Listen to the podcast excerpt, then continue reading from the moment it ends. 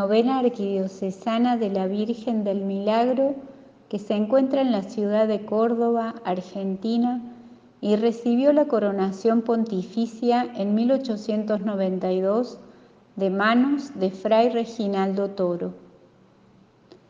En el nombre del Padre, del Hijo y del Espíritu Santo. Amén. Segundo día. San José, esposo y padre. Oración inicial. Señor, enséñanos a discernir desde la mirada del Evangelio la realidad que nos toca vivir y aquello que hay que denunciar porque se opone al reino. Que no acomodemos tu palabra que viene con la verdad de tu sabiduría según nuestras conveniencias. Danos la valentía de anunciar tu presencia liberadora en medio nuestro. Que no diluyamos, Señor, tu palabra, que no la cambiemos por un reglamento, que no ahoguemos su llamado al cambio, que no tapemos su, su luz con nuestras oscuridades. Amén. José tuvo la valentía de asumir la paternidad legal de Jesús, a quien dio el nombre que le reveló el ángel. Tú le pondrás por nombre Jesús porque Él salvará a su pueblo de sus pecados. Como se sabe en los pueblos antiguos, poner un nombre a una persona o a una cosa significaba adquirir la pertenencia, como hizo Adán en el relato del Génesis.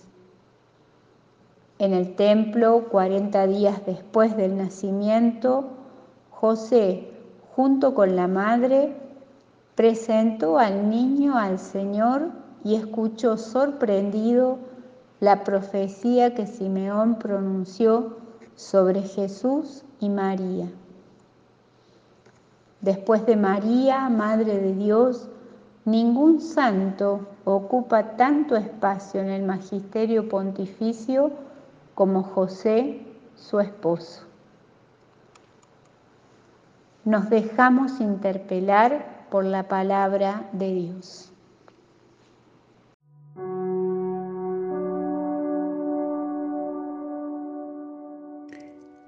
Lectura del Evangelio según San Lucas.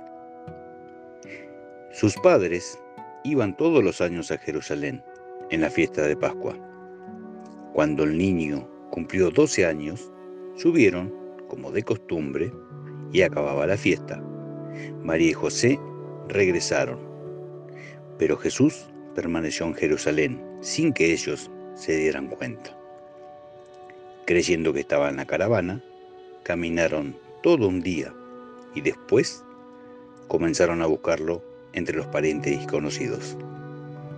Como no lo encontraron, volvieron a Jerusalén en busca de él. Al tercer día lo hallaron en el templo en medio de los doctores de la ley, escuchándolos y haciéndoles preguntas. Y a todos los que los oían estaban asombrados de su inteligencia y sus respuestas.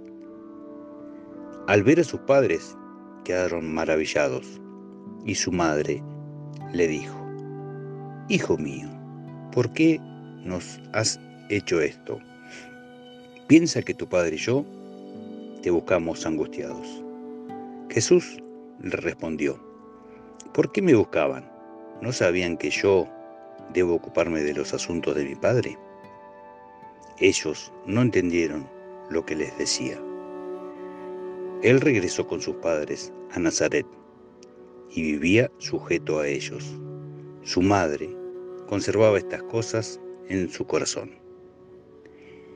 Jesús iba creciendo en sabiduría, en estatura y en gracia, delante de Dios y de los hombres. Palabra del Señor. Gloria a ti, Señor Jesús.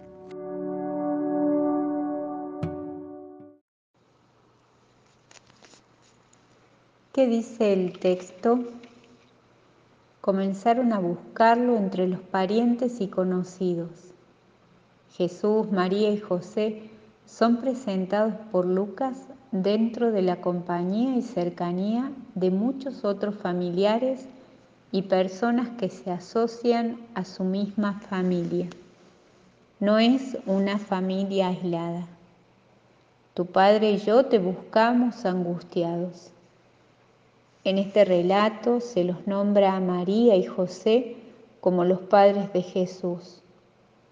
María afirma de una manera contundente el vínculo de José con Jesús, tu Padre. Para María y la primera comunidad, la referencia a la paternidad estaba tanto en el Padre Dios como en José. Yo debo ocuparme de los asuntos de mi Padre. De esta manera, Lucas empieza a abrir la atención del lector a un vínculo de Jesús con su Padre. Lucas propone una mirada que permita descubrir el misterio de Dios escondido detrás de la Sagrada Familia. Ellos no entendieron lo que les decía. A María y José les cuesta comprender. Tendrán que ir asimilando el misterio de Dios que hay en ellos de a poco ellos también tendrán que hacer un camino discipular. ¿Qué nos dice el texto, especialmente en este tiempo de pandemia que vivimos como humanidad? A mí personalmente, a nuestra parroquia, a nuestra familia, a nuestra comunidad.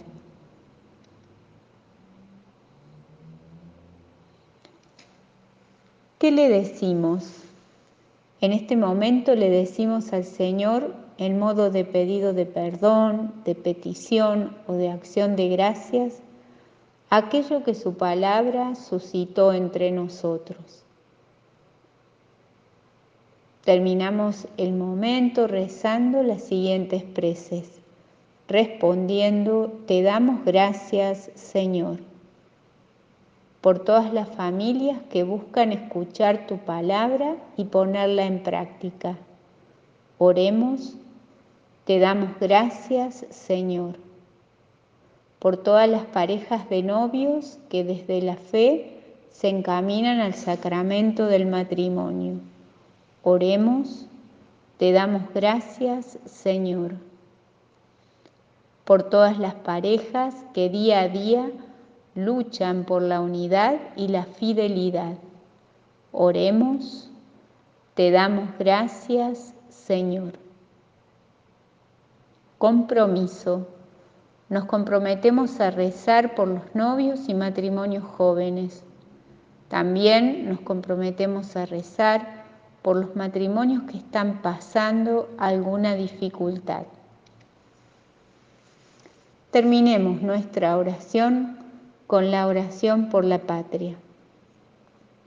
Jesucristo, Señor de la historia, te necesitamos. Nos sentimos heridos y agobiados. Precisamos tu alivio y fortaleza. Queremos ser nación, una nación cuya identidad sea la pasión por la verdad y el compromiso por el bien común. Danos la valentía de la libertad de los hijos de Dios para amar a todos sin excluir a nadie, privilegiando a los pobres y perdonando a los que nos ofenden, aborreciendo el odio y construyendo la paz.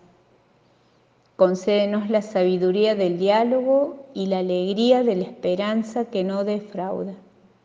Tú nos convocas, aquí estamos, Señor, cercanos a María, que desde Luján nos dice, Argentina canta y camina.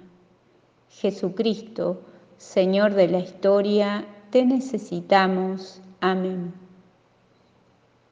Virgen del Rosario del Milagro, ruega por nosotros.